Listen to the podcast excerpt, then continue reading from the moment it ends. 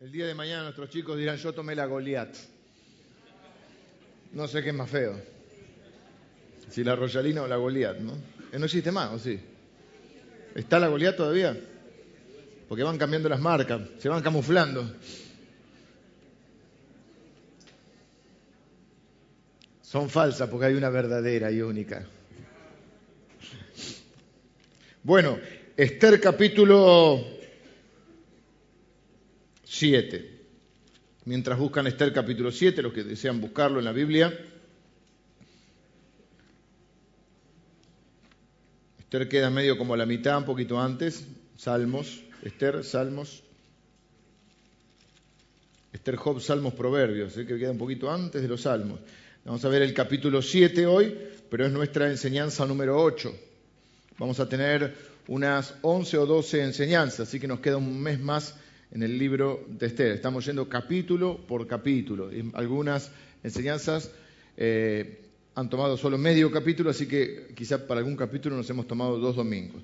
Antes de mirar eso, quiero recordar, no puedo recordar todos los anuncios, pero sí, eh, entonces el aniversario que va a ser el domingo que viene a las 10 de la mañana y a las 19 horas, pero previamente va a estar entonces esta eh, muestra fotográfica con la cual queremos ver este, un poco también, no, no, la historia de la iglesia, pero sí un poquito algunas este, evoluciones. A mí siempre me gustó mirar fotos, sobre todo cuando era más chico miraba más fotos. Ahora quizá no tanto, porque ahora cuando uno mira las fotos, ¿qué pasa?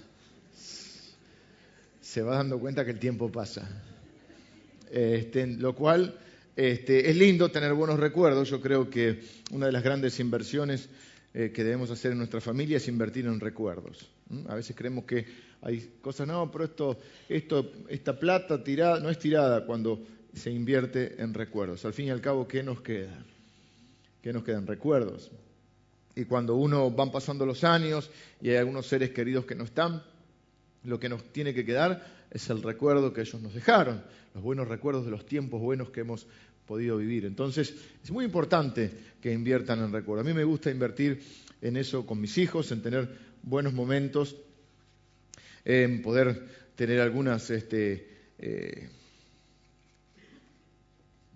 experiencias de viajar o de hacer algunas cosas con ellos que nos generen este, o que les quede a ellos el día de mañana cuando yo no esté, que tengan el recuerdo. Y es muy importante para los chicos poder crecer teniendo un buen recuerdo de sus padres, ¿eh? de haberse sentido amados, aceptados. Eso los va asegurando en su personalidad, eh, los va haciendo personas más seguras, que este, no están mendigando el amor por ahí. Así que vamos a ver entonces algunos recuerdos de la iglesia y algunas, un montón de fotos actuales también vamos a poner. No es solo una muestra eh, recordatoria.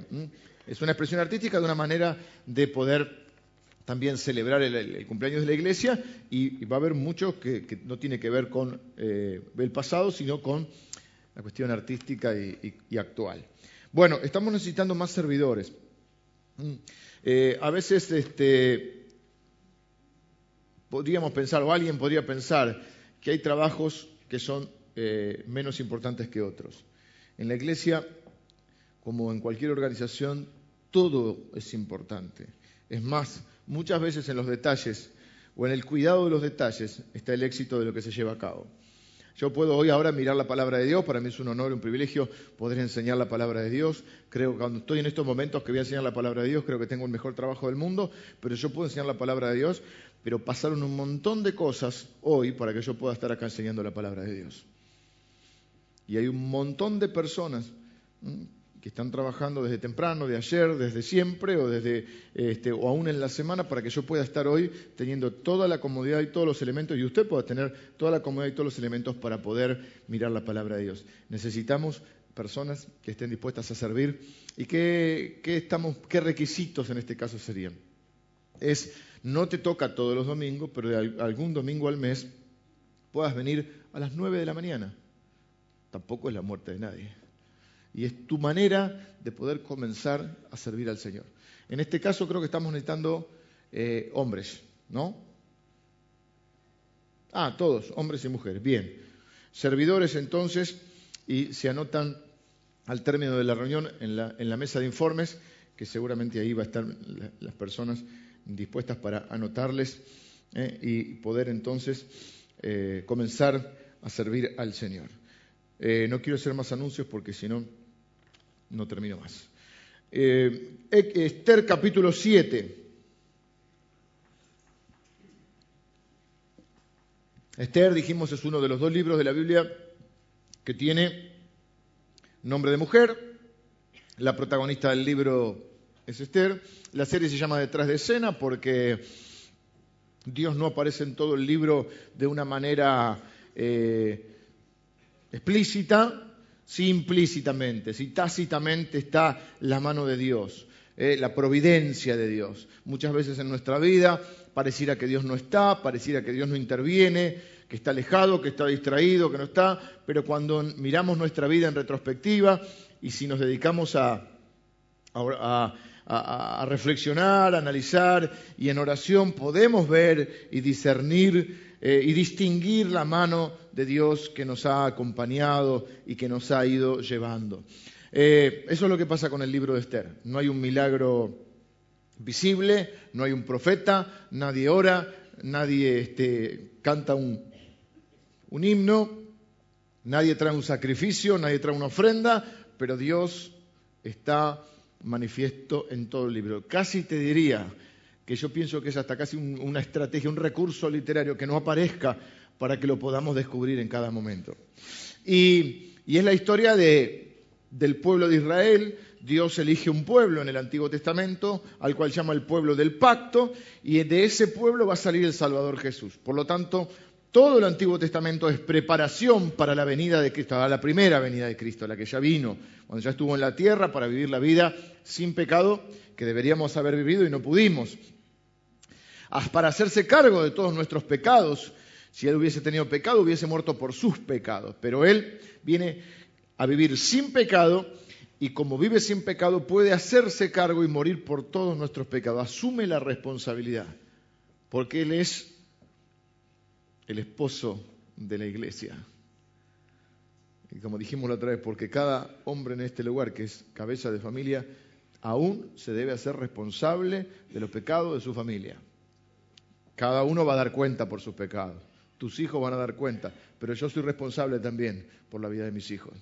Soy responsable por la vida de mi esposa. Cada uno tiene una responsabilidad ineludible, cada, ser humano, hombre, mujer, hijo, padre, madre. Pero a su vez, si Dios te ha confiado liderar una familia, vos vas a ser responsable también. Darás cuenta, en otras palabras, por esa familia. Como Jesús da cuenta por la iglesia, Él se hace cargo y va a morir en la cruz. Resucita el tercer día, conforme lo, lo había prometido, vence a la muerte, el pecado de Satanás y obtiene para nosotros el perdón y la salvación. Ese Salvador necesitaba nacer de una familia, esa familia tenía que ser parte de un pueblo. Ese pueblo era el pueblo judío, el pueblo de Israel. Todo el Antiguo Testamento es la preservación de ese pueblo. ¿Cuál ha sido la estrategia de Satanás? Destruir al pueblo de Dios. Destruir al pueblo de Dios. Empezando con la caída de Adán y Eva, posteriormente en todo el Antiguo Testamento, siempre el pueblo de Dios estuvo en riesgo, pero siempre estuvo cuidado por Dios, porque es el pueblo del pacto. Y en este caso tenemos parte del pueblo de Dios, que no es poco, 15 millones de judíos que están viviendo fuera de Jerusalén. Están viviendo bajo un imperio persa. Hay un rey malvado que se llama Jerjes, que no lo comparamos con el Señor, porque es impío, porque es malo, es el peladito de la película 300, eh, que nombra reina en un montón de cosas que no puedo explicar para no eh, llevarme más tiempo. Si a usted le interesa la serie, puede pedir al final la grabación esta o las anteriores, que están en CD y en DVD. Este rey, por un montón de cosas, se divorcia de la primera mujer, eh, elige reina a una chica huérfana que se llama Esther, que es parte de este pueblo de Dios, que vive en el imperio, pero que no se da a conocer. O sea, el rey no sabe que ella es judía. Y hay un hombre malvado que odia al papá adoptivo de Esther, que se llama Mardoqueo, porque él no le hace reverencias, no lo honra como él espera, y a su vez transfiere este odio o extiende este odio a todo el pueblo judío. Y entonces se propone matar a los 15 millones de judíos. Con el mismo argumento que usa siempre Satanás. Los judíos tienen el dinero, vamos a matarlos y a sacarle la plata. El mismo argumento de Hitler. Hitler mató 6 millones, creo, de judíos. Por lo menos hasta ahí está más o menos en la cuenta. Y se quedó con todo el oro de ellos. Él se propone matar a 15 millones de judíos. Y Esther reacciona y se da cuenta que no es casualidad que ella esté siendo la reina. Eh, Mardoqueo reacciona también, activan su fe. Para mí es el momento donde Esther no siempre, eh, no hay indicios de que haya caminado con Dios, pero en un momento aparentemente Dios se apodera de su corazón y ella comienza a crecer y a madurar y decide que debe haber alguna manera de valerse de su posición de influencia que Dios le asignó como reina para salvar al pueblo del pacto de Dios, por lo cual arriesga su vida entrando en la presencia del rey sin que éste la haya llamado y diciéndole a Mardoqueo, yo me voy a presentar, ustedes ayunen por mí, creemos que eso implica o incluye tácitamente la oración, yo me voy a presentar delante del rey y me voy a jugar la vida. Si perezco, que perezca. Si muero, que muera. Pero me la voy a jugar. Eh, se presenta, logra el favor del rey. El rey le dice, ¿cuál es tu Le invita, se presenta delante del rey y le dice, ¿qué, cuál es tu petición? ¿Arriesgaste la vida de una petición? No. Ella es muy respetuosa y le dice, te invito a comer. ¿Mm? Hay que saber este, honrar al rey. Justamente el rey mira mucho las apariencias y ella le dice, ¿sabes qué quiero? Que vengas a comer a casa a un banquete. Si hay algo que le gusta a este rey son los banquetes. Hizo uno de seis meses, y así que imagínense si les gusta. Van y también lo imita el malvado Amán, al que quiere matar a todos. Hay un decreto ya, el rey, eh, Amán convenció al rey para que, para que salga un decreto, todavía no se cumplió, de matar a los 15 millones. Niños, niñas, embarazadas, abuelitos, todo el mundo. Y también lo invita al banquete Amán, para que el malvado, para tenerlo cerquita y controlado. Hacen el primer banquete, le dice, bueno, ¿qué querés, Esther? Y Esther le dice, quiero invitarte para mañana. ¿Mm? O sea que ella se maneja de una manera respetuosa. Eh, yo creo que cuando esto aplica en particular a, a las esposas, pero en general a todas las personas, todos de alguna manera en nuestras relaciones diarias tenemos personas con las cuales estamos y algunas son, eh, tienen una posición de autoridad en nuestra vida, puede ser un, líder organizacional, puede ser un jefe, puede ser el dueño de la empresa donde trabajemos, puede ser este, un líder eh, eclesial, y en todo debemos mostrar respeto. Y cuando la Biblia dice que debemos mostrar respeto, que yo creo además que el respeto, diríamos, es en la línea para arriba y para abajo, uno debe respetar eh, cuando manda y debe respetar cuando es mandado, pero cuando dice aquí que uno debe, la Biblia dice que debe honrar y respetar las autoridades, yo no creo que lo haga con la idea de menospreciar a la persona que respeta, ni de que pierda influencia, sino al revés, porque Dios sabe que cuando uno se maneja con respeto, tiene mayor influencia.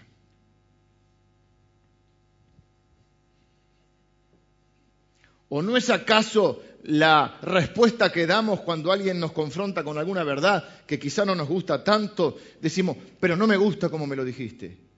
Quiere decir que si lo hubiese dicho de la manera correcta, hubiese sido aceptado de otra manera. Entonces hay que saber el momento y la manera de decir las cosas. Y Esther está siendo respetuosa. Cuando uno no es respetuoso, uno cambia el foco del problema. Présteme atención aquí. Cuando uno no es respetuoso, uno corre el problema y uno se transforma en el problema. Entonces ya la discusión o la pelea o el debate no es sobre el problema, sino es sobre que vos te transformaste en el problema por cómo lo dijiste. Porque empezaste una pelea, porque dijiste algo agresivo o fuera de lugar, sin darte cuenta, corriste el foco de tu problema y tenés menos esperanzas de que pueda resolverse el problema, porque ahora vos sos el problema. Esther no se transforma en el problema, Esther deja que el problema sea el problema. Parezco Arjona, el problema no es... Entonces vamos a leer, estamos acá en el segundo banquete. He tratado de resumir en estos minutos una historia de mucho tiempo. Estamos en el segundo banquete. Si fuera una obra de teatro está Esther, que es la reina, anfitriona. El rey que se llama Asuero o Jerjes, que siempre llega tarde a todo, está medio en otra. Y Amán, que es el malvado. Son los tres personajes de la cena. Si fuera una obra de teatro, hay tres, no hay más. Después va a aparecer uno más al final. Segundo banquete. Ella está angustiada. Sabe que corre peligro su vida, la vida de su familia y la vida del pueblo amado de ella. Pero se hace cargo y corre riesgo, empieza a madurar y crecer en la fe. Y dice, no debe ser casualidad que yo estoy acá. Quizá Dios tiene un propósito para mí. Quizá todo lo que recorrí en mi vida, todo aún lo que sufrí, quizá no fue en vano. Quizá las lágrimas que derramé, Dios le puede dar un nuevo sentido. Quizá lo que ayer me angustió, mañana sea mi testimonio. No sé si te suena. Espero que sí. Y entonces está Esther soportando la presión, soportando las ansias de decir, para loco que nos vas a matar a todos y armar un escándalo y transformarse y no lograr nada, soporta la presión, hace un primer banquete con los mismos integrantes, hace un segundo banquete y está esperando el momento justo para poder hablar con el rey y tener una esperanza de que las cosas cambien y de que el problema se resuelva. Así que ahora entramos al segundo banquete. Amán tampoco sabe que ella es judía. Amán va pensando, cuán grande soy. O sea, viene el rey y después vengo yo. Tuvo un pequeño problemita que no tengo tiempo de contarte el domingo pasado, que pensó que era un homenaje para él y, no y fue para este otro Mardoqueo, que lo puso medio mal. La esposa le dijo, empezaste a caer delante de este, estás en el horno. Eh, si este pertenece al pueblo de Dios, le dice, olvídate pero él va igual, no, alcanzó a terminar de procesar que lo vinieron a buscar para el banquete. Así que está sentado en el banquete, están los tres. ¿Y qué es lo que pasa? Vamos a leer los primeros eh, tres versículos. Fue pues el rey con Amán al banquete de la reina Esther, y en el segundo día, mientras bebían vino, dijo el rey a Esther, ¿cuál es tu petición, reina Esther? Y te será concedida. ¿Cuál es tu demanda? Aunque sea la mitad del reino, te será otorgada. Entonces la reina Esther respondió y dijo, Oh rey, si he hallado gracia en tus ojos, y si al rey place, sea, me dada la vida por mi petición y mi pueblo por mi demanda. En otras palabras, Esther, ¿qué es lo que querés? Viniste, arriesgaste la vida viniendo al patio a mi presencia. Ahí le podía haber cortado la cabeza. Hiciste un primer banquete, hiciste un segundo banquete. Hace cinco años que estamos casados, no hemos tenido demasiados encuentros. Hace 30 días que no nos vemos. ¿Qué estás queriendo? Porque es tonto, pero no come vidrio, Jerje. Por algo es el rey de Persia y, Media. ¿eh? O sea que dice, ¿qué, qué, estás buscando? ¿Qué un par de zapatos, una cartera, una Louis Vuitton? ¿Qué, es lo que estás queriendo? ¿Querés cambiar el auto? ¿Mm? ¿Querés que nos vayamos en un crucero? Hasta la mitad del reino te doy. Y Esther dice, ¿sabes qué quisieras? Que no me mates. La verdad es que lo que quisiera es que no me asesines a mí y a 15 millones de personas. ¿Cómo? ¿Cómo? Entonces ahí se produce un desconcierto total. Vamos al versículo 4, por ejemplo. Porque hemos sido vendidos, yo y mi pueblo, para ser destruidos, para ser muertos y exterminados. Si para siervos y siervas fuéramos vendidos, me callaría, pero nuestra muerte sería para el rey un daño irreparable como el rey está un poco tomado, viste que dice, ya venían tomando, aparte venían tomando seguido esto, le dice, para que le quede claro, le dice tres palabras, viste, destruidos, asesinados y exterminados. Depende de la versión, pero son las tres palabras. Quiero que te quede claro esto, nos estás destruyendo, nos estás exterminando, nos estás asesinando. Imagínense la sorpresa del rey y de Amán. Amán tampoco sabe que ella es judía. Mira, si fuera por otra cosita no te molesto. O sea, si nos llevaras de esclavo, me callaría si fuéramos vendidos como esclavos, lo cual parece bastante importante, debe ser vendido como esclavo. Pero fíjense, quiero mostrarte o llamar la atención en esto. Esther se concentra en lo importante. Y le dice al rey, yo no te voy a molestar por cualquier pavada. Si te, te importuné, si llamé tu atención, Si me presenté sin que me llamara, si organicé estos encuentros, es porque hay algo muy importante que está pasando. Yo quiero darle también una enseñanza a usted laboral o en el ámbito que se maneja. Si usted va con cualquier problemita todos los días su jefe, no lo escucha. Si usted va todos los días con algún problemita menor, usted ya pierde, pierde punch. Hay cosas que tiene que resolver usted. Hay cosas que los hijos tienen que resolver y cuando las cosas no son más grandes, hay cosas del diario vivir que les toca tanto al hombre o a la mujer, en la casa, hay cosas que las tienen que resolver. No hay que hacer un drama por todo. Ni hay que hacer una asamblea por todo, ni una reunión por todo. Hay cosas que hay que resolver y hay cosas que eh, entender que son importantes y hay que este, darle la importancia. En otras palabras, no haga un tango de todas las cosas. No haga un drama de todas las cosas. No haga un escándalo por todo. ¿Por qué no te escuchan? ¿Por qué no te escuchan? Tenemos que hablar. ¿Qué pasa? Se rompió los cueritos de la canilla. Bueno, tan, llama al plomero, listo, no. En mi caso, llama al plomero, que tengo el mejor. Otro por ahí sí lo puede cambiar. Ah, no lo vuelva, loco. Cuando no es el plomero, cuando no es el cuerito de la canilla, bueno. ¿Me explico? Dice, mira, si nos fueran a vender como esclavos, no digo nada, dice ella. El problema es que nos van a asesinar. Creo que esto amerita que hablemos. Es el momento más importante de la vida de Esther. ¿Mm? Quiero que entiendan esto. No todos los días son igualmente importantes en nuestra vida. No toda oportunidad tiene igual importancia. Hay momentos en que le tenemos que pedir al Espíritu Santo que nos dé discernimiento, porque hay momentos que son cruciales en nuestra vida, hay momentos que son determinantes, hay momentos que son bisagra en nuestra vida. Y que tenemos que entender que, como dice el dicho, hay trenes que pasan a los cuales hay que subirse. Y a veces por orgullo, por cobardía, por humildad, o, quise decir falsa humildad, eh, por falta de, convicción, perdemos oportunidades, ventanas sagradas en la vida, y si te pasan de largo, las perdemos. A veces en el pueblo de Dios no hay sentido de urgencia porque estamos muy ensimismados en nosotros mismos. Lo mismo que pasa en una familia, pasa a veces en la familia de la fe. Estamos quizá egoístamente consumidos por nuestros propios problemas y la iglesia pierde... No pasa con la iglesia solo, pasa con muchas organizaciones. Permítanme un minuto para esto. Una organización, una iglesia, la iglesia no es una organización, es un organismo vivo, sí, muy lindo, es una organización. Es un organismo vivo, pero es una organización. No, la iglesia no es una empresa. No, es sí, estamos en el negocio. Jesús dijo, los negocios de mi padre yo debo estar. No estamos en el negocio de hacer dinero, no estamos en el negocio de currar a la gente, pero estamos en el negocio, no es mala la palabra negocio. Los americanos usan mucho la palabra business. Nuestro negocio es predicar el Evangelio. Y nuestro negocio es que la gente se salve, no es llenarnos de plata, que la gente se salve. Estamos en el negocio de salvar a la gente. Nunca una actividad tiene que estar por encima de una persona. El valor de una persona es tal que Jesús enseñó que por uno que se salva hay una fiesta en los cielos. La iglesia existe por y para salvar a los pecadores. Luego entrenarlos para que sean ganadores de otras almas, se transformen en un ganador de almas. Y para eso necesita marcar una vida diferente.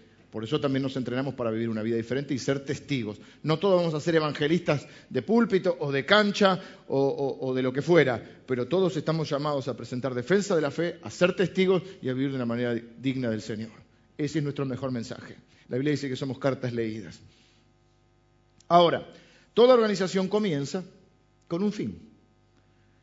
Jesús edifica su iglesia para que sea columna y baluarte de la verdad el faro en este, en este mundo que está perdido y para la Biblia dice que forma un pueblo, una nación santa, un pueblo que lo adquiere para anunciar las virtudes de aquel que nos llamó de las tinieblas a la luz. Así pasa con otras organizaciones que tienen otros propósitos. ¿Qué sucede? Bueno, aquí, gracias a Dios, tenemos el Espíritu Santo, que es el que nos lleva. Pero ¿qué pasa con una organización? Comienza con un fin. Luego, para cumplir ese fin, necesita tener personal, comienza a tener personal. Luego comienza a tener actividades para ese personal. Y para, podríamos decir, también los afiliados a esa organización. Luego se transforma en un fin en sí misma. Y lo que uno que hace, todos los recursos, el tiempo y todo el esfuerzo está en mantener la organización. Perdió el fin. Pasa con la iglesia muchas veces. La iglesia tiene programas para bendecirnos a cada uno de nosotros, pero la iglesia no puede perder que está llamada a ser columna y evaluarte la verdad y a proclamar las virtudes de aquel que nos llamó de las tinieblas a la luz. Si solo estamos para atendernos a nosotros y para cumplir los programas de la iglesia, los programas deben ser herramientas para nosotros, los programas nos sirven a nosotros, no nosotros a los programas.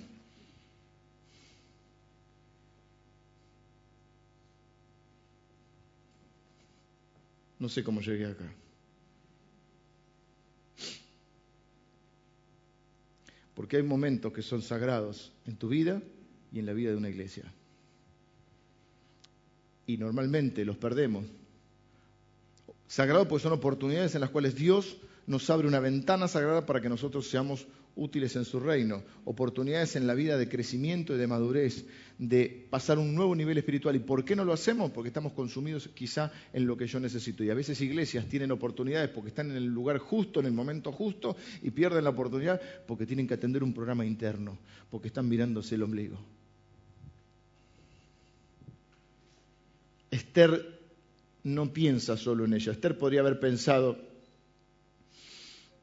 al fin y al cabo, yo soy la reina, nadie sabe que soy del pueblo de Dios, voy a vivir mi fe en privado y bueno, Dios dirá qué pasa con los hermanos. Habrá días en que alteres por completo el trayecto de tu vida con alguna decisión. Y entre más autoridad espiritual tengas y más poder tengas, es probable que afecte tus decisiones, no solo afecten tu vida, afecten la vida de los demás. Si estás medio dormido, despertate acá. Tus decisiones van a afectar la vida de otra gente. Repito, tus decisiones van a afectar la vida de otra gente. Cuanto más autoridad tenés, cuanto más responsabilidad tenés, cuanto más área de influencia tenés, a más personas vas a afectar con tus decisiones. Pongamos una decisión simple. Los que somos papás acá, nuestra primera responsabilidad, mi primera iglesia es mi esposa, son mi esposa y mis hijos, ¿sí? Y ahora mi mamá también, porque ya no está mi papá. Yo tomo una pequeña decisión, ¿dónde vivir? Eso afecta la vida de mis hijos. Yo tomo una pequeña decisión, ¿A qué escuela van a ir? Eso afecta la vida de mis hijos. Yo tomo una pequeña, gran decisión. Y los que me conocen saben que yo no hago proselitismo. Pero cuando uno elige a qué iglesia van a ir, uno elige también. Afecta la vida de sus hijos.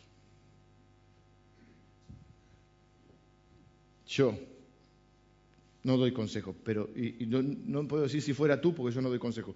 Yo tengo que estar en esta iglesia porque soy el pastor, así que tengo una alternativa. Tengo que hacer que esta sea una buena iglesia para los hijos, porque tengo hijos y no me puedo andar cambiando de iglesia. Pero vos tenés la posibilidad. Entonces, si esta no es una buena iglesia para tus hijos, busca una buena iglesia para tus hijos. Y si esta es una buena iglesia para tus hijos, quédate acá. Ay, pero que no me gusta la canción. No me digas que te diga bobo porque yo soy respetuoso. Uno no elige la iglesia por la alabanza, por la adoración, ni siquiera por el lugar que me dan a mí, o por si estoy de acuerdo, o por si me cae bien. Yo elijo la iglesia por donde mis hijos estén creciendo espiritualmente, porque yo ya estoy hecho. No quiere decir que yo no pueda crecer, que tenga que servir, pero yo tengo hijos.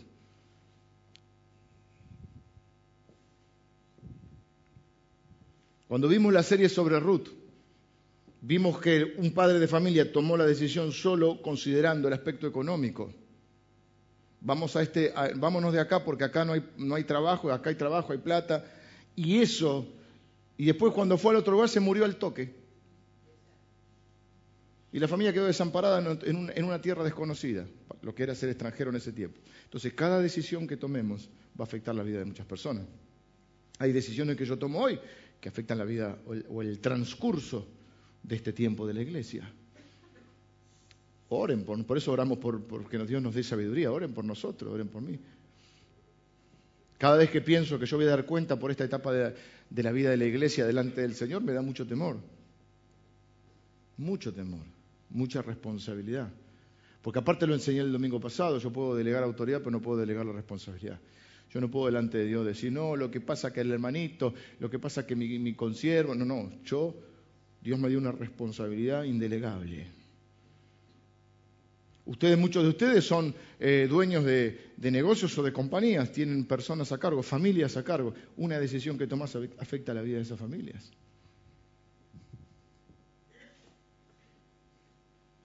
Y Esther sabe que una decisión de ella puede afectar la vida de 15 millones de personas. Y se la juega. Dijo, esta es la oportunidad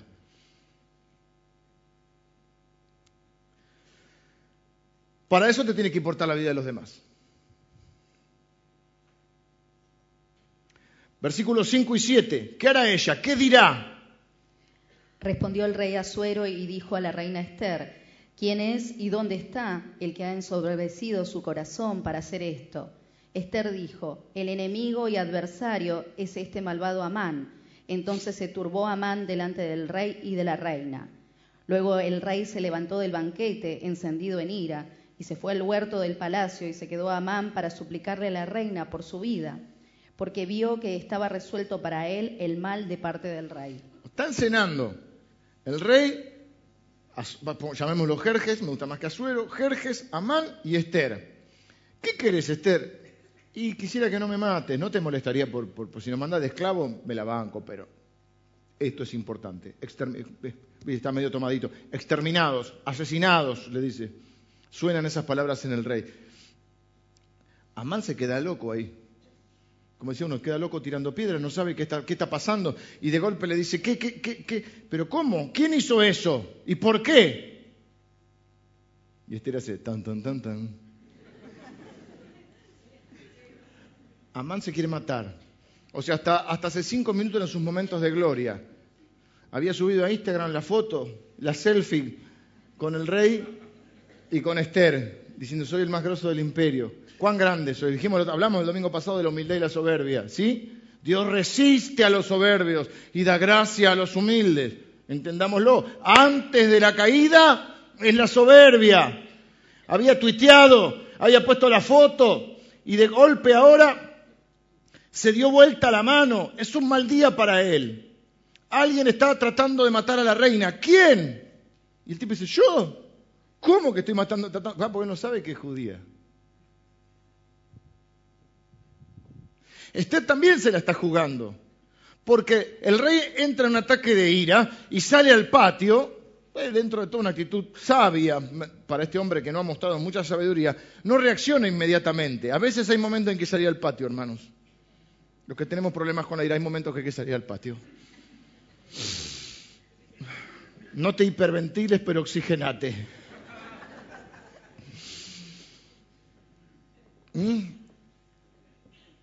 Baja un, cambio y, sale, porque tiene que, aparte para que le dé el fresco, porque había tomado un poquito, para que el fresco lo despierte un poquito, porque se está procesando todo esto. Esther se la está jugando y si él le dice, pero ¿cómo? ¿No me dijiste que era judía?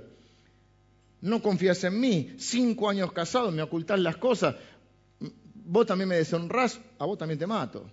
No sabe cómo va a reaccionar. Así que Esther está ahí. Amán le agarró, ¿viste? Cuando te agarra el baldazo de agua fría, ese que de golpe no sabes, ¿eh? como un shock de adrenalina. En otras palabras, entiéndase bien, no va a entenderlo mal. Esther sale del closet. Se usa para otra cosita, pero al fin y al cabo es para dar a conocer su identidad. Y Esther sale del closet, se hace cargo. ¿Mm? Dice quieren matar a todo el pueblo de Dios. ¿Dónde está la lista de los nombres eh, de los sentenciados? ¿Dónde está?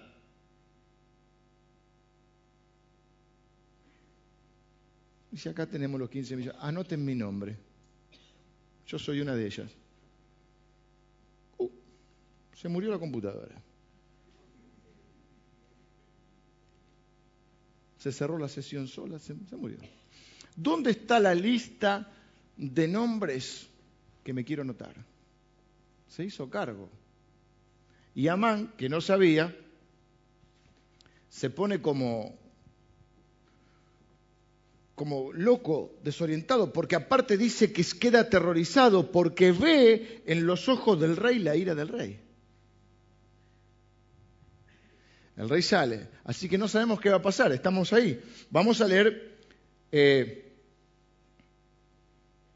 el 8,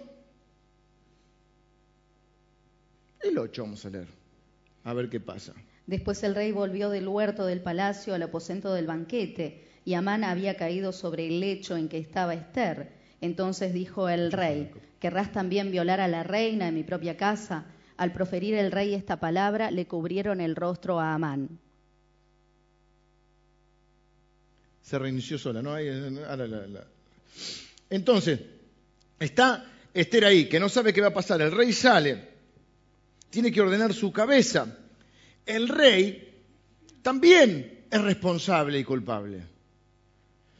Y acá lo que vemos es que la mayoría de los líos que nos metemos en la vida nos metemos por irresponsables o porque somos culpables. Y después le echamos la culpa a Dios. Amán se metió en un tremendo lío porque todo su problema era que un muchacho llamado Mardoqueo, que no era demasiado importante, no se postraba delante de él. Ahora está en un lío, ahora se le dio vuelta, digamos, la tortilla, pero ahora se da cuenta que en realidad todo ese lío es culpa de él. Él ideó el plan para matar a los judíos.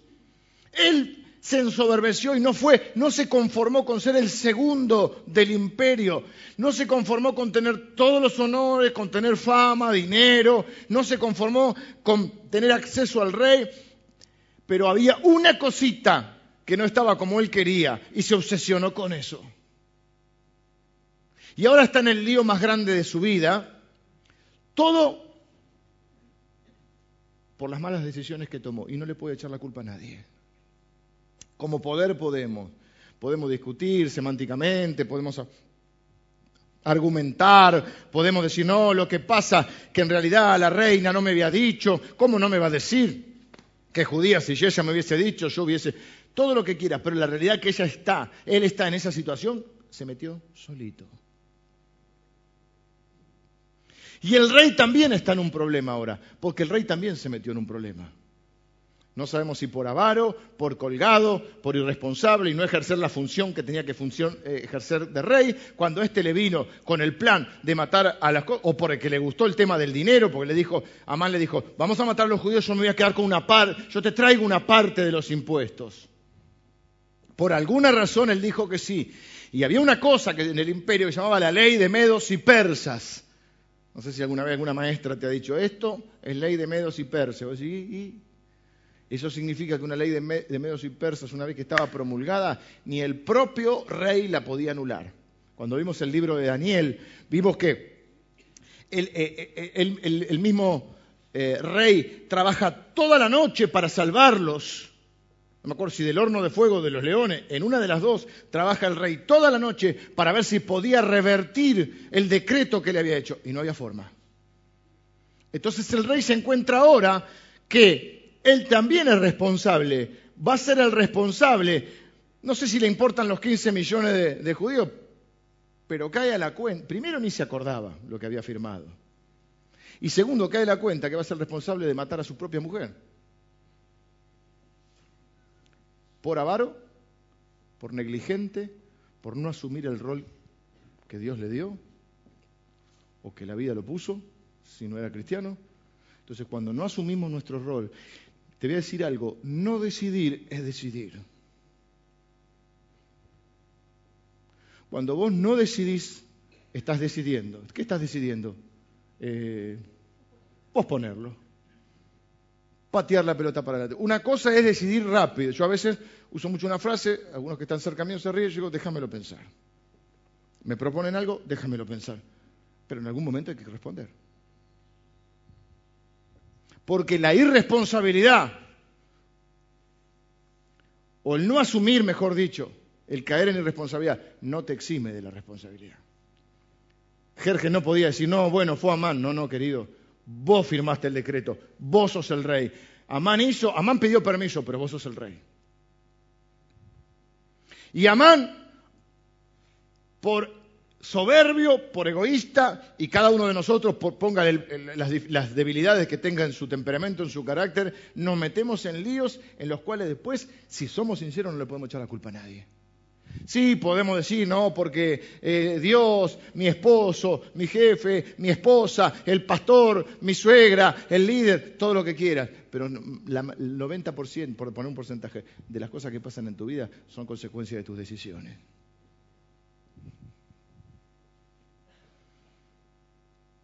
Pero el rey sorprende acá con una movida de novela, de novela mexicana.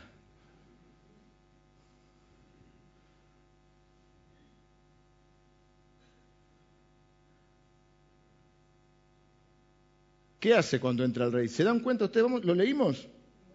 El 8 de nuevo, por favor. Después el rey volvió del huerto del palacio al aposento del banquete, y Amán había caído sobre el lecho en que estaba Esther. Entonces dijo el rey, ¿querrás también violar a la reina en mi propia casa? Al proferir el rey esta palabra, le cubrieron el rostro a Amán. Ustedes eh, entienden lo que pasa, el rey entra como no encuentra manera, esto, esto, esto, esto describe la miseria humana, o sea, como hicimos el domingo pasado, nos reímos de Jerjes, vamos a reírnos un poquito de nosotros. Como él no, no puede abolir la ley de Media y Persia, y como él no puede retractarse porque es un rey y no le da el cuero para decir me equivoqué, ¿qué hace? Busca otro culpable. Entonces entra y Amán está tirado al sofá de, de la reina, pero no está pensando en romance. Alguien puede pensar que es razonable, ¡uh, qué buen momento ahora para seducir a la reina!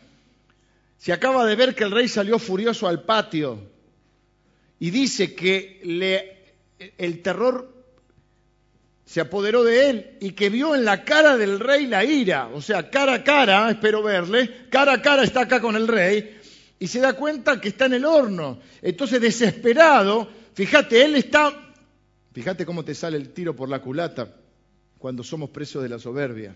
Dije el domingo pasado, no conozco muchos problemas entre los humildes.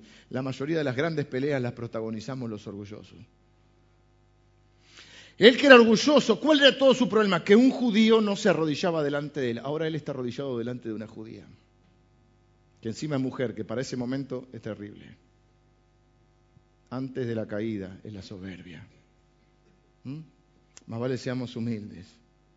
Despojémonos ¿eh? de los títulos que tanto nos gustan, de los honores que tanto nos gustan, porque el Señor está así y de golpe te hace así.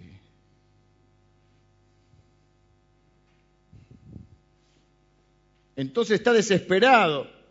Como Jerje no encuentra la manera, no puede volver una ley de media Persia atrás, lo que hace es decir acoso sexual. Ah, parece una novela. Ah, encima querés violar a mi mujer.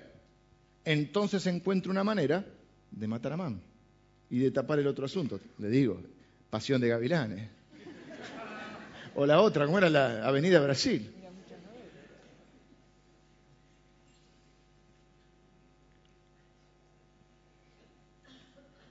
Ahora tiene una razón para matarlo. Algunos de nosotros vivimos como, como si fuéramos reyes medos y persas. Lo dije el domingo pasado, pero voy a insistir, porque noto que cuesta en nuestras vidas. Me cuesta a mí, le cuesta a mi equipo de trabajo, le cuesta a ustedes, hermanos, le cuesta a todos, amigos, hermanos queridos. ¿Habrá algún valiente humilde en esta iglesia que pueda decir, me equivoqué? ¿Habrá algún valiente y humilde que reconozca cuando se equivoca? Que sea capaz de decir, no lo hice, tenía que hacer tal cosa y no la hice. ¿Habrá alguien que diga, hice, pero lo hice mal?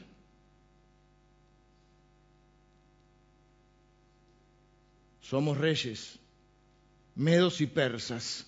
Ya lo dije, no me voy a retractar. no voy a dar el brazo a torcer, no me importa si está bien o está mal, sigo adelante, las cosas se complican, surgen problemas porque eso es lo que pasa cuando no nos arrepentimos.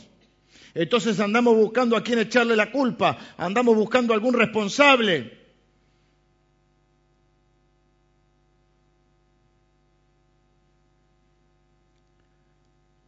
Lo agarraron a mano, imagínate, carne de cañón.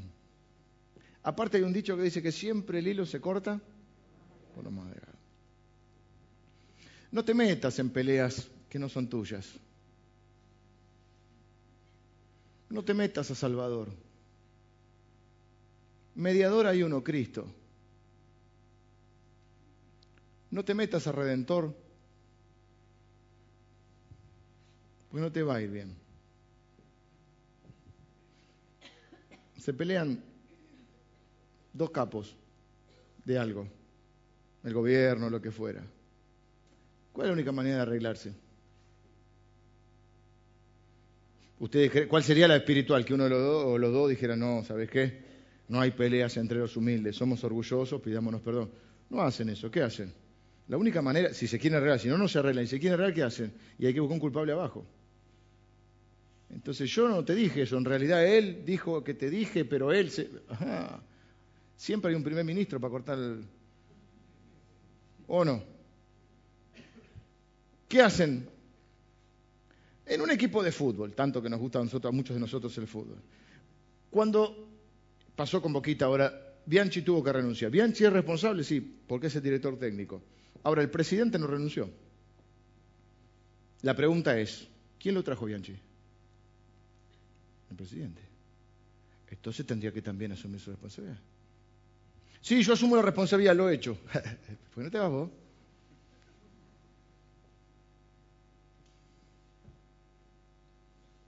Al salir de la boca del rey la palabra, cubrieron el rostro, lo llevaron como un delincuente, amán.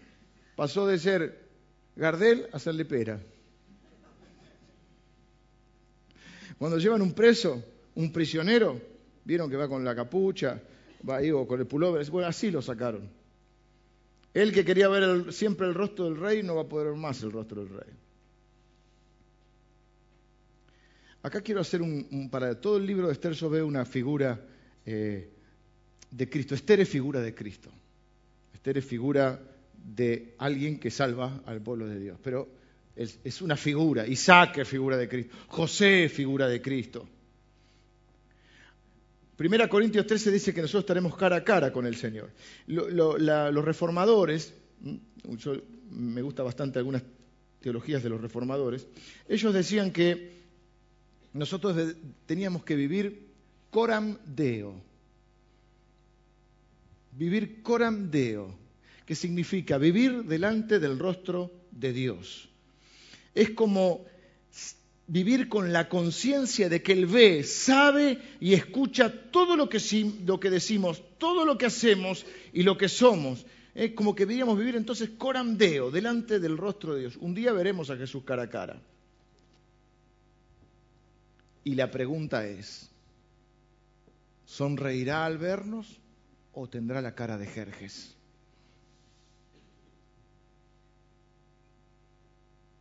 Estaba hablando con alguien hace un tiempo, no muy lejano, hace unas semanas, 15 días, y sobre un tema digo, mira, vos podés, lo mejor que puedes hacer es tratar de ofenderte, puedes echarme la culpa a mí, puedes echarle la culpa a la iglesia, pero vos y yo sabemos cuál es la verdad.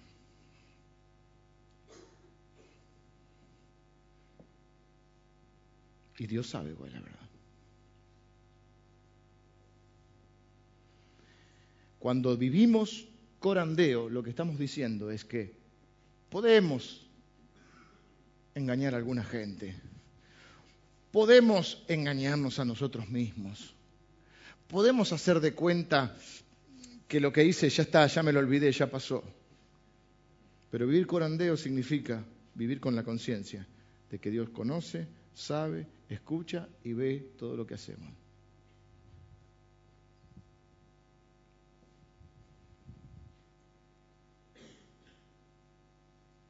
¿Quién es tu rey? Delante del rostro de quién estás viviendo. ¿De quién anhelás la aprobación? ¿Quién querés que te conozca? ¿A quién admirás? ¿Quién es tu rey? Amán no estaba listo para morir.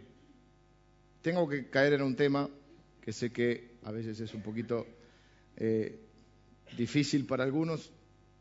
Perdónenme, pero es mi responsabilidad. Una de mis tareas como pastor, miren lo que le voy a decir, no es muy alentador, o sí, si lo entienden bien, es que una de mis tareas es prepararlos para morir.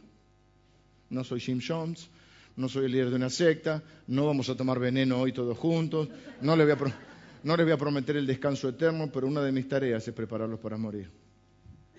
Cada vez que usted abra la heladera y vea la leche, por más que diga larga vida, tiene, tiene un vencimiento.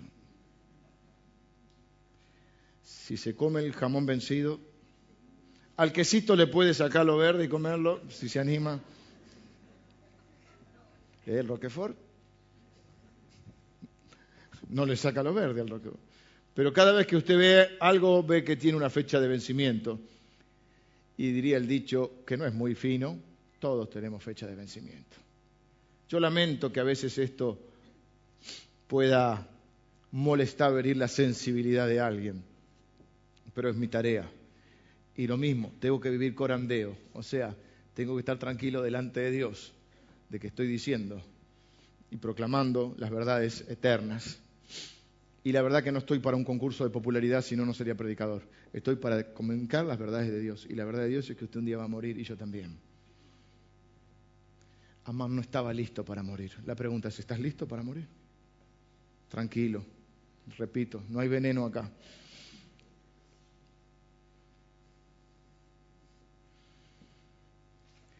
Un himno que se cantaba antes, y a veces se cantaba en, los, funerales. Era cara a cara espero verle. Muy lindo eso. Más allá del cielo azul. Cara a cara espero verle. O cara a cara. En plena gloria. Eh, mi mujer sabe todos los himnos. Y mi suegra también. Cada cara, más allá de gloria, en plena gloria, he de ver a mi Jesús. Un día estaremos cara a cara con el Señor. O sea, no solo todos vamos a morir, hay un pasito más cristianos y no cristianos, después de morir, todos estamos cara a cara ante el Señor, todos. Por eso la Biblia dice que toda lengua confesará que Él es el Señor y toda rodilla se doblará delante de Él. La de Amán, la de Jerjes, la rodilla de Hitler, de Napoleón, estoy poniendo los que se creían emperadores, de Ciro el persa, de usted y de mí, o de yo. Todos nosotros tendremos que doblar las rodillas delante del Señor. Y todos nosotros estaremos cara delante de Él. ¿Cuál es el, no sé si decir el secreto, pero cuál es el punto? Vivir ahora, corandeo, vivir ahora delante del Señor. Vengan los músicos, quiero, eh, me falta un poquitito todavía, pero quiero una cosa. ¿Mm? Su problema mayor no es la muerte, su problema es que después de la muerte usted va a estar delante del Señor. Y todo el mundo va a tener que confesar que Él es el Señor, todo el mundo va a tener que doblar sus rodillas, pero para muchos va a ser tarde, como Amán. Amán busca ahora. ¿Qué busca Amán delante de la reina Esther cuando se tiró desesperadamente y metió más la pata? Porque al tirarse desesperadamente en el sofá nadie podía acercarse a la reina. No te podías sentar en el mismo sillón de la reina y decir, correte un poquito, che, que somos amigos. Mm, hay que tener cuidado con la familiaridad, hombre-mujer, ¿sí? Así que si mi mujer está en el sillón, no te sientes al lado de ella, ¿sí? O por lo menos que haya... Hay que tener cuidado, ¿eh? no toqueteemos, ¿no? Cada cual atiende su juego. Es un buen consejo este. Es un buen consejo.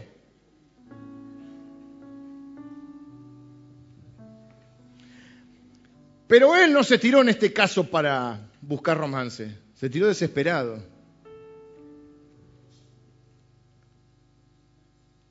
Ese día que estaremos delante del Señor, todos, absolutamente todos los seres humanos de todos los tiempos, de todas las edades, de todos los lugares geográficos, tendrán que doblar sus rodillas delante del Señor. Pero para muchos va a ser muy tarde.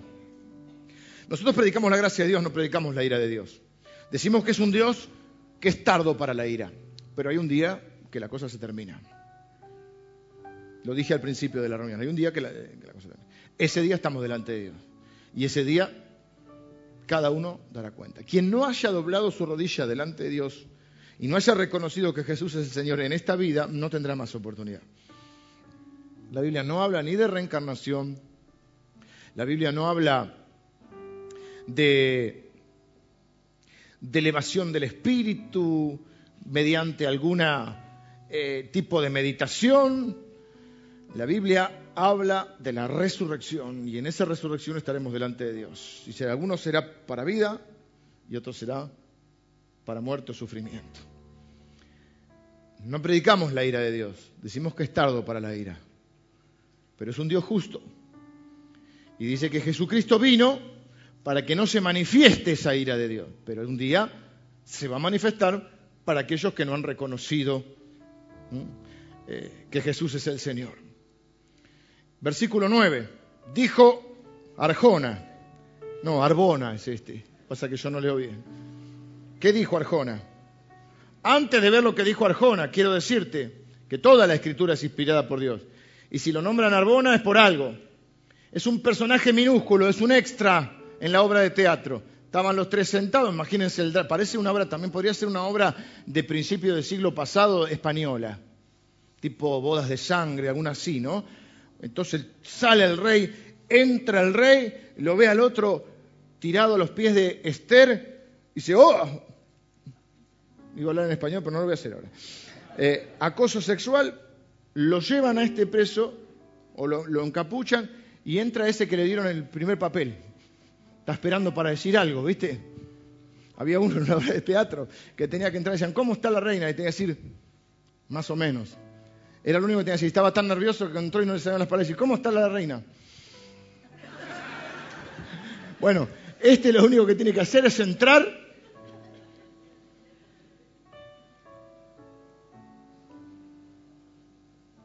y dice, ya la hizo más tenía un dialoguito un poquito más grande, un bolo más grande, bolo se llaman. He aquí en casa de Amán, la horca de 50 codos, este, este, botonazo, la horca de 50 codos de altura que hizo Amán para Mardoqueo, unos 25 metros, el cual había hablado bien por el rey. Ah, Mardoqueo, le está diciendo, Mardoqueo el que, capaz que era bueno Arbona. Así colgaron a Amán en la horca que él había hecho preparar para Mardoqueo y se apaciguó la ira del rey. Arbona es otro tipo de persona que podemos también ser nosotros, que es el que no es directamente responsable, pero no ayuda. Es el cómplice. A veces somos cómplices con nuestro silencio, a veces somos cómplices con, eh, con hacer la ola al jefe, a veces somos cómplices por fogonear la cosa. No dijo, che, no se peleen. Bueno, perdónense, oren juntos. No dijo, está la horca para este. Muchos que hacen eso. Y se dan vuelta para el lado que convenga. Entonces dijo, en la casa de él hay una horca. Claro, lo están llevando así. Lo habrá mirado por la capucha, ¿viste? Sí. Arjona, Arjona, vos eras mi amigo.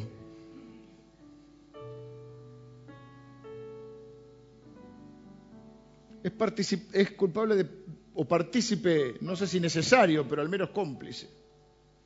En este día termino con esto. Suceden dos cosas, salvación y condenación.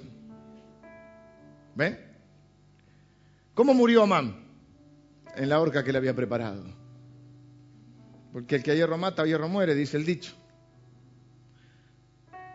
Jesús lo dijo. Cuando sacó la espada a Pedro, le dijo, tranquilo, Pedro, mandás deformando a la gente, cortando orejas. El que saca la espada, la espada muere. Porque todo lo que siembres vas a cosechar. Porque todos los planes que idees para dañar, matar o destruir la vida de otros se te van a volver en contra.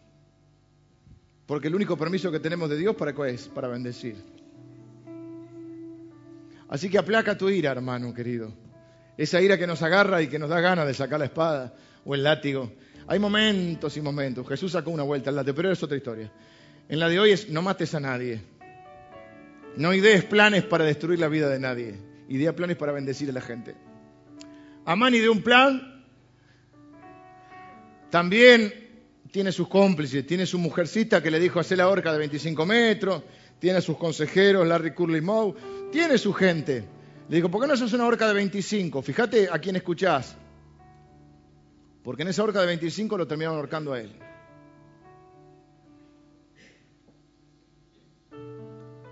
Jerjes hasta acá sale indemne. Encontró el resquicio. Se mandó la macana, encontró el resquicio. ¿Cómo hizo? Le echó la culpa al otro. Cambió el foco del problema. Y dijo, Amán, acoso sexual, a la horca. Ya nadie se acuerda de los judíos, ya pasó todo eso. Pero el mismo día sucede en salvación y condenación. Amán fue condenado. Esther y 15 millones de judíos se salvaron. La realidad es que Amán no fue salvo, no hay evidencia de que se haya arrepentido, de que se haya, nunca pidió disculpas a Dios, no buscó su perdón, no se unió al pueblo de Dios. Esther se identificó con el pueblo de Dios, se hizo cargo de que es parte de una familia. Muchos cristianos no se hacen cargo del privilegio de ser parte del pueblo de Dios. Ese se podía haber quedado y así, así no sufro, así no soy avergonzada, así no soy ridiculizada. No voy a decir que soy judía, pero ella se hace cargo del pueblo de Dios. Yo quiero decirte algo, no hay, no hay evidencia en el Evangelio, en la Biblia, si lo encontrás, tenés suerte y lo encontrás, decime, no hay evidencia de que Dios haga eso. Usted tiene que tener solo una relación personal con Jesucristo. Tiene que tener una relación personal con Jesucristo, pero no es lo único. Dios salva un pueblo, Dios constituye un pueblo, Dios forma una iglesia. Y dice la Biblia que es como un cuerpo y no hay manos que anden por la vida salvo los locos Adams. Cuando Dios salva, salva integralmente a su pueblo. Y una de las cosas que hace cuando nos adopta como hijos es que nos da hermanos. Así que no es cuestión de que yo vivo mi fe a mi manera y yo tengo mi relación con Dios, pero con la iglesia no quiero saber nada. Puede ser que a usted lo hayan dañado en una iglesia. A todos nos dañaron en una iglesia, hermano. Porque estamos en una comunidad de pecadores. Pero eso no invalida la palabra de Dios. Y la palabra de Dios dice que el lugar donde un cristiano debe estar para crecer, madurar y servir es la iglesia. Saquémonos el concepto egoísta y consumista de que la iglesia está para servirme a mí y entonces cuando no me gusta lo que hacen, los voy a, o no me dan los servicios que merezco, los voy a criticar y me voy a ir y voy a hablar mal de ellos. ¿Soy o no soy? Y si soy cristiano y nací de nuevo, soy parte de esa iglesia, de la iglesia de Cristo. Dentro de esa iglesia de Cristo, en su multiforme gracia, hay diferentes pequeñas congregaciones con diferentes características en las cuales nos podemos sentir más cómodos en un lugar o en otro lugar. Pero no tenemos derecho a hablar mal ni de la iglesia de Cristo ni de nuestros hermanos, porque cuando Dios te adopta como hijos, formás parte de la familia. Y se supone que cuando un padre o una madre adoptan un hijo y tiene hermanos, se tiene que integrar esa familia. Amán no fue salvo, no se integró al pueblo de Dios fue condenado y murió. ¿Por qué? Porque era pecador, como usted y como yo. Pero ¿cuál es la diferencia? No se arrepintió. No se arrepintió. Muchas veces vamos a los funerales, a los, a los velatorios y decimos frases de compromiso. Pasó a mejor vida. Ahora está en un lugar mejor. Ahora descansa en paz. No es verdad. No lo va a decir que da feo en ese momento, no es momento para decirlo. Pero no es verdad. No todos pasamos a mejor vida. No todos vamos a un buen descanso y no todos vamos a un mejor lugar. Hay dos lugares. Uno te lo recomiendo, el otro no. Pero no nos gusta hablar de esto. Jesús habló de esto. Y dijo, no tengan problema con los que les pueden matar el cuerpo. Como a lo sumo te pueden matar el cuerpo. Nada más. Pero tengan cuidado, porque hay uno que va a decidir para qué lado van.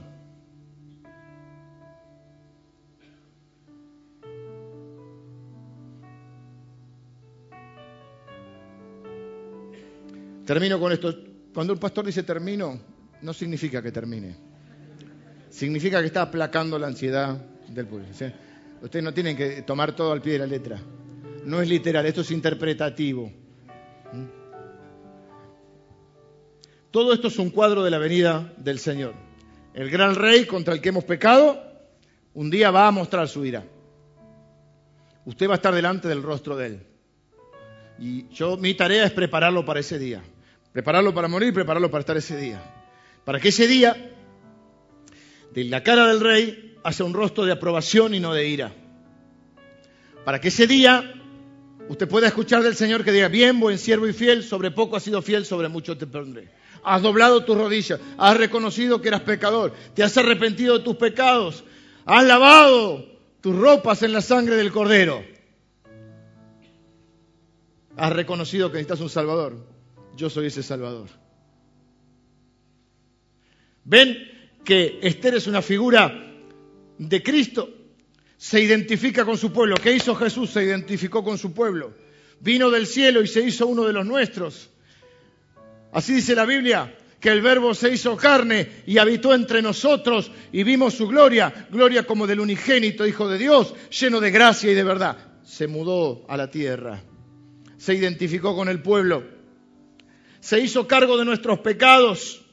Imagínese por un minuto esto. Imagínese un minuto. ¿Qué hubiera pasado? Imagínese la escena. Volvemos atrás, como las películas. Como las.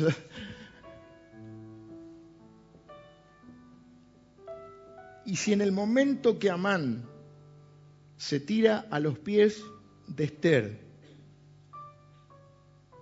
y dice, perdóname, hice mal. Soy un pecador. Necesito tu perdón y tu ayuda. Necesito que me salves. Imagínese que Esther se levanta y dice, no, Jerjes,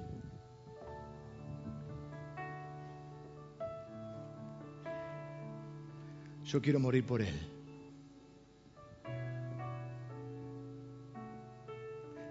Amán es horrible es soberbio, orgulloso, asesino, odiador, pero yo lo perdono. Me quiso matar y a, a mí y a mi pueblo. Pero yo voy a morir por él. Imagínense la escena, sería desconcertante, ¿no? voy a tomar su lugar. Acuérdense que hablamos de la horca, pero que también es una crucifixión. Voy a ser crucificada por él o en lugar de él. Voy a morir por mi enemigo y voy a tomar su lugar. Hubiese sido un final increíble.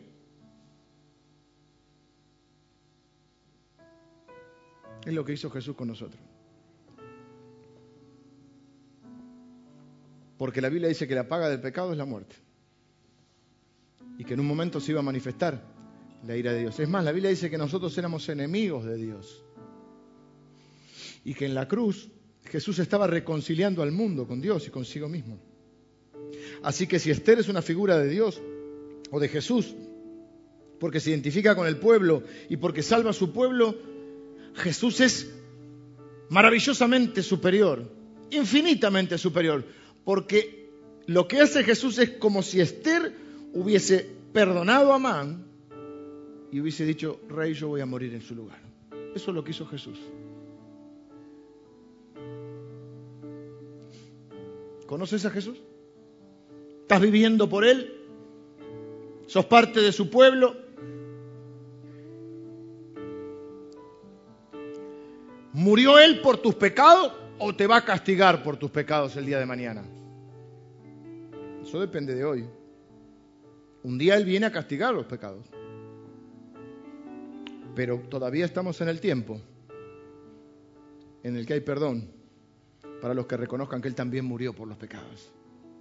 Quiero invitarte a orar. Cerra tus ojos un minuto. Esther salvó aparte del pueblo de Dios que estaba ahí en el imperio. Jesús salvó a todas las personas del mundo, de todos los tiempos, de todas las naciones que se arrepintieron delante de Él.